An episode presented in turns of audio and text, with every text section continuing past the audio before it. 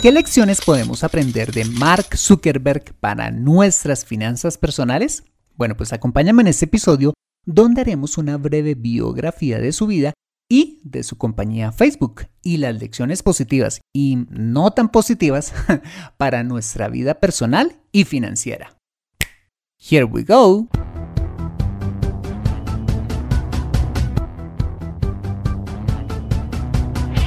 Bienvenido a Consejo Financiero, el podcast de finanzas personales donde aprenderás a manejar inteligentemente tu dinero, salir de deudas, tomar buenas decisiones financieras y alcanzar una prosperidad sólida y duradera. Consejo Financiero son finanzas personales prácticas para gente como tú que desean transformar su futuro financiero. Bienvenido a bordo.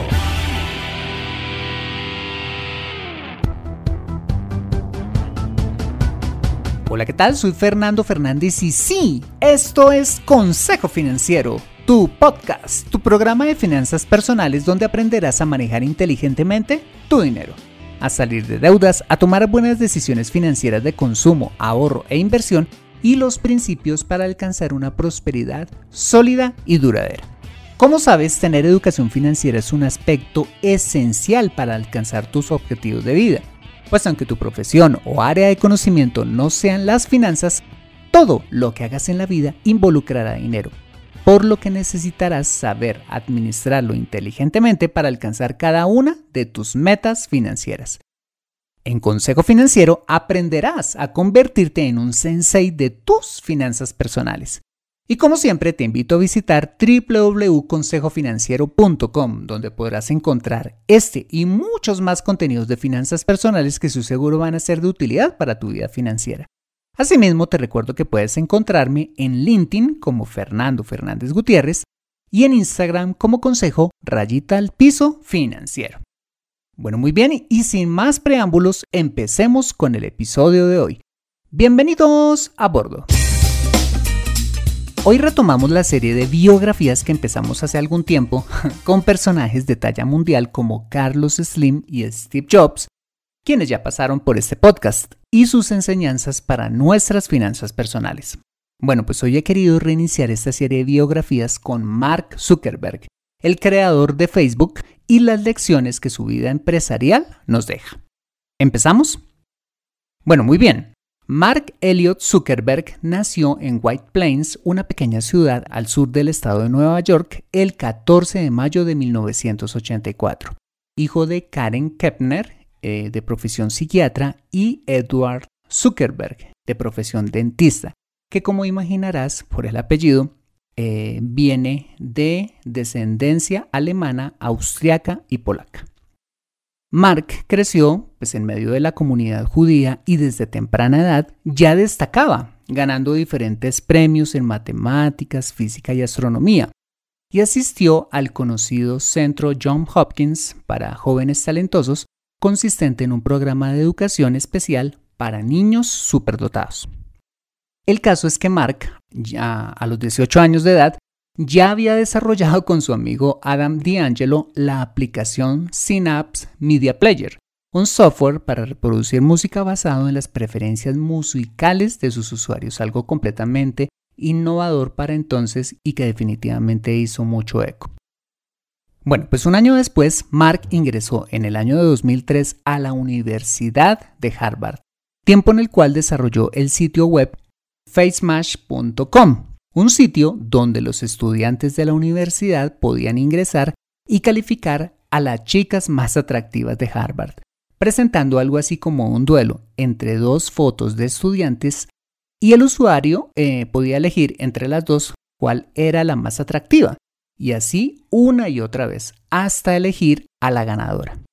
Bueno, pues con tan solo 24 horas después del lanzamiento de la página, el sitio había sido visitado por más de 450 estudiantes que habían realizado más de 22.000 votos, imagínate. El problema es que aparentemente eh, Zuckerberg había hackeado los archivos online de las nueve facultades de la universidad para extraer las fotografías de las estudiantes. Por supuesto, esto no le gustó para nada a las directivas de la universidad, quienes después de las respectivas investigaciones obligaron a Mark a cerrar el sitio, con las correspondientes disculpas públicas por la aparente pilatura, so pena de ser expulsado de la universidad. Sin embargo, el siguiente año, eh, Zuckerberg terminó dejando la universidad voluntariamente.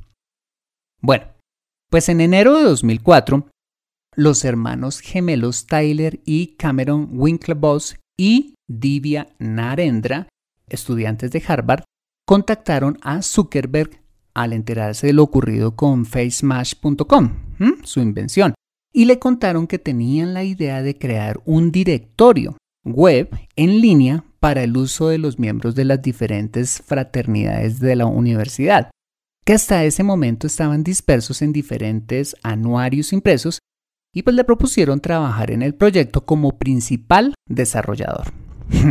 bueno, pues dice la historia que Zuckerberg eh, aceptó trabajar con ellos, pero que simultáneamente empezó a trabajar en su propio proyecto, el cual terminó lanzando tiempo después, el 4 de febrero de 2004, llamándole thefacebook.com, una red social universitaria cuya interfaz almacenaba la información básica del usuario, sus datos de contacto, sus intereses, eh, música favorita, tendencia política, amigos en común y por supuesto eh, la fotografía.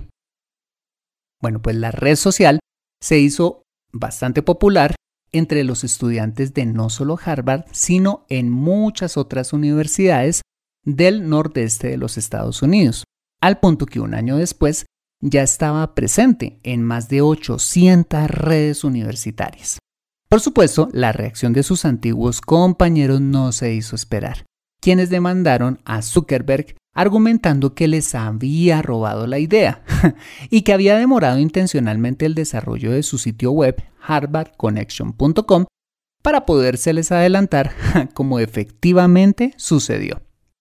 Un año después, el 20 de septiembre de 2005, la red social dio uno de sus pasos más importantes y fue cambiar su dominio o su nombre desde Facebook a Facebook únicamente, seguido de un cambio considerable en el diseño de la página en el 2006, dejando el diseño inicial que emulaba mucho el anticuado estilo de MySpace y cambiando a una tipografía mucho más atractiva dejando de ser una red social, ojo, exclusivamente universitaria, en septiembre del mismo año, para ser una, una red social donde cualquier persona con correo electrónico pudiera ser miembro.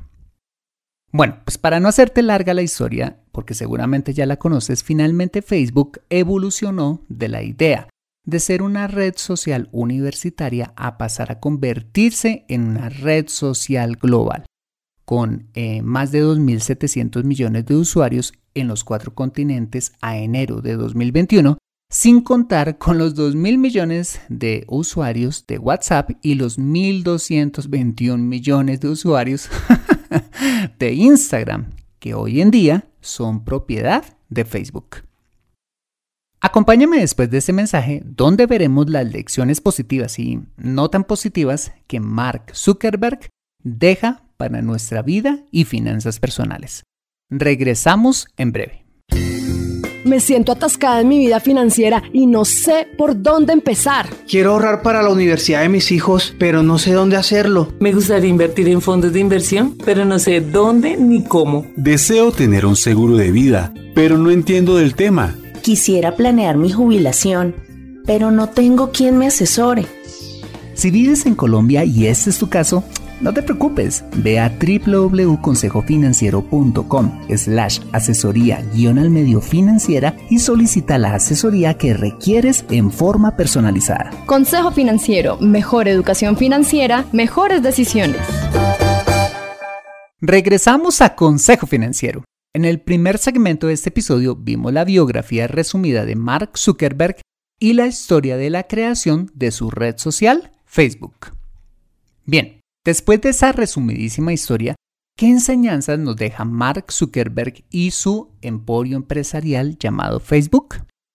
Bueno, pues la primera enseñanza que nos deja Zuckerberg es el valor de descubrir en una necesidad emocional básica un negocio.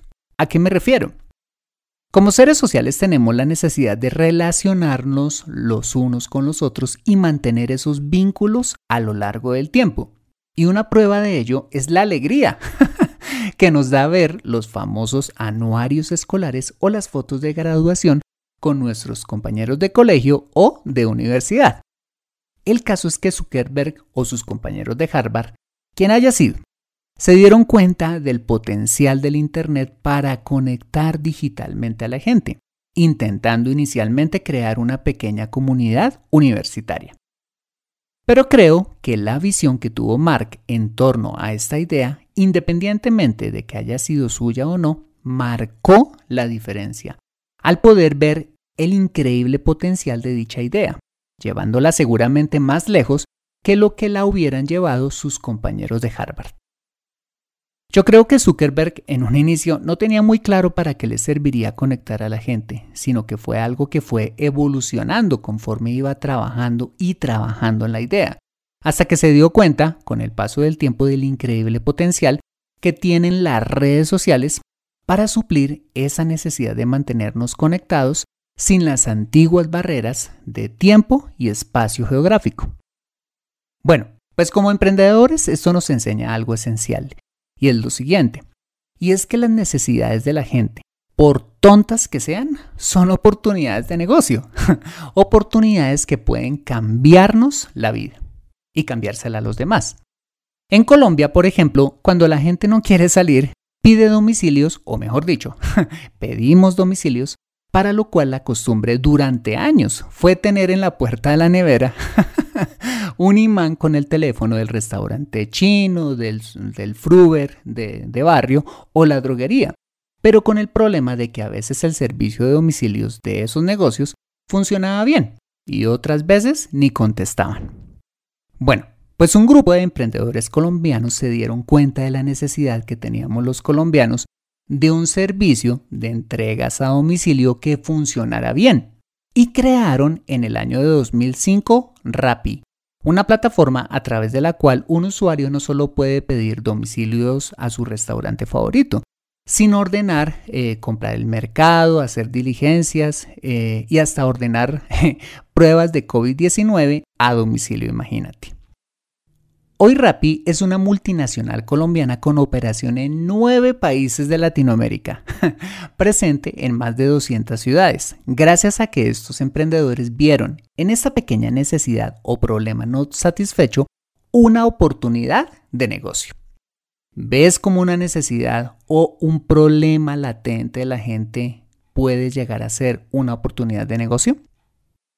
Muy bien, la segunda lección que podemos aprender de Zuckerberg no es tan positiva, o mejor dicho, es un ejemplo de lo que no deberíamos hacer a la hora de emprender un negocio, y es caminar en el límite entre la legalidad y la ilegalidad. Como ya lo vimos desde un comienzo, Zuckerberg tuvo problemas de integridad. De una parte, hackeando los servidores de eh, la Universidad de Harvard y de otra, aparentemente por haberse robado la idea de sus compañeros, o al menos no habiendo sido sincero con ellos diciéndoles que ya tenía o que iba a comenzar con su propio proyecto. Y la muestra de ello, años después, han sido las múltiples demandas que ha tenido la red social, comenzando por la demanda de los compañeros de Zuckerberg, que fue declarada por un juez de Boston como insuficiente en julio de 2017, pero que fue reabierta por los demandantes, por los mismos demandantes en 2009 y fallada a favor de los mismos en 2011, teniendo eh, Zuckerberg que pagarles 65 millones de dólares de compensación. Adicionalmente, eh, Facebook ha tenido problemas por vulnerar la privacidad de los usuarios, eh, por la apropiación de los datos de los mismos, por plagiar a Snapchat en 2017 por la aparente manipulación a las métricas en sus herramientas de publicidad, por la violación a las leyes antimonopolio, por la reciente comprobación de la venta de datos de 50 millones de usuarios de Facebook a Cambridge Analytica, que la hizo acreedora a una multa de 5 mil millones de dólares, información que aparentemente fue usada para favorecer el triunfo de Donald Trump en las elecciones de 2016. Y para completar, por la reciente decisión unilateral de que WhatsApp compartirá nuestros datos con Facebook, para, claro, fortalecer la ya robusta analítica de datos que posee esta red social para ofrecer más posibilidades de segmentación a los anunciantes de esta red social. En mi opinión, todo esto nos enseña algo como emprendedores y es que el fin no puede justificar los medios. Es decir, a la hora de hacer negocios, no podemos hacer lo que sea para lograr nuestras metas, incluso pasar la raya de la ilegalidad. Como emprendedores no tiene sentido que nos vaya bien si nuestros resultados no están fundamentados en el principio de integridad, que a mi juicio es lo que hace sostenible un negocio en el largo plazo. En ese sentido, ¿con qué autoridad criticamos la corrupción en nuestros gobiernos si no empezamos por hacer negocios como se debe? Yo no sé tú, pero yo prefiero dormir bien en las noches, con la tranquilidad de que todo lo que hago es lo correcto, frente a la ley, frente a mis clientes y sobre todo frente a Dios.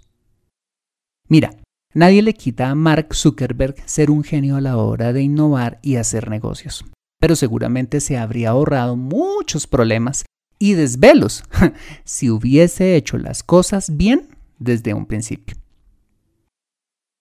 Bueno, pues estas fueron las dos lecciones de Mark Zuckerberg para nuestras finanzas personales y para nuestra vida, que nos enseñan cosas para imitar y también cosas para definitivamente no imitar. Como te lo conté recientemente en algún episodio de este podcast, Hace ya bastantes años casi pierdo mi trabajo por no decirle la verdad a un cliente cuando extravié sus documentos. Pero ese hecho me enseñó el valor y la tranquilidad que da el ser transparentes en todo lo que hagamos. No podemos construir un éxito duradero si nuestro actuar no está fundamentado en la integridad y en los principios eh, de los que siempre hemos hablado en este programa. ¿Qué pasará con Mark Zuckerberg y Facebook en el futuro? Nadie lo sabe, pero sin duda la historia nos lo dirá en unos años. ¿Y tú? ¿Qué historia quieres escribir de tu vida? Mantente actualizado en Consejo Financiero.